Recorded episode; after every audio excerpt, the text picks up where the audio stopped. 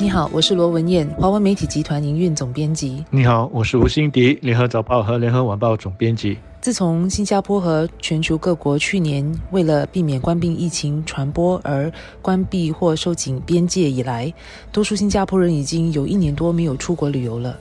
但交通部长王以康最近的一番话，让我又重新燃起了一些希望。他上星期五在接受 Money FM 电台的访问的时候说，新加坡在积极探讨各种安全开放边境的方式。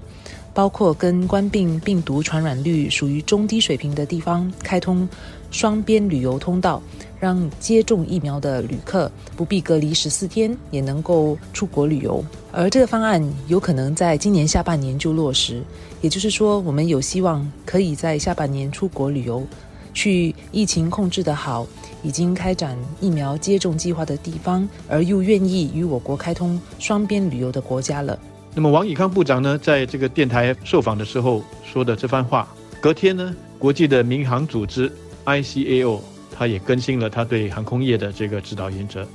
那么当中最重要的就是他认为接种疫苗不应该成为国际旅行的一个先决条件，也就是说，他认为航空业者不应该有一个硬性规定说你要搭飞机你就一定要先注射关闭疫苗。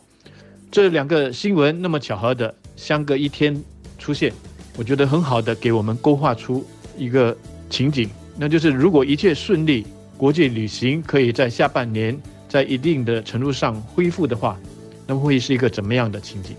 对那些已经打了关闭疫苗的，我们可以预期他们将可能免去隔离的一些限制，但应该还是需要接受关闭的检测。那么少了隔离的这个限制，出国旅行的阻力就应该大大的降低了。或许完全以游玩为目的的旅行还会慢一些，但是那些公务旅行相信就会逐渐的恢复。那么对于那些因为各种原因不愿意或者是不能或者不适合打疫苗的人，他们也不应该因此而受到歧视，完全不能搭飞机。这个原则我觉得是合理也是人道的，因为他们可能是有急事非得跨国出行，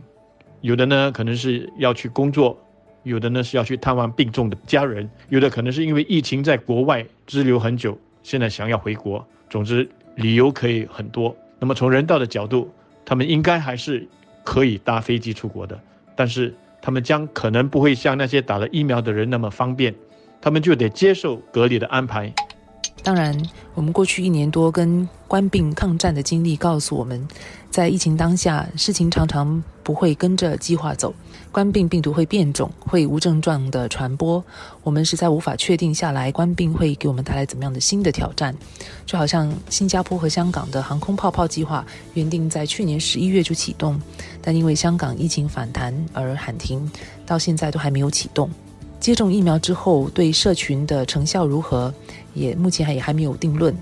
包括接种疫苗后的人是否仍然能够把病毒传染给没有接种疫苗的人民，相信也会是各国对于开放边界所关注的一个风险。而病毒也仍然不断在变种，所以疫苗的抗体也不一定能够有效应对新的变种病毒。此外，对于指望要出国旅游但家里有小孩的家庭来说，未必那么快就能够实现在假期出国旅行。因为即便是开通了双边旅游通道，十六岁以下的小孩目前还不能接种疫苗，所以小孩能否安全出国，目前也仍然是个未知数。但是，无论国家大小，都不可能无限期的限制边界。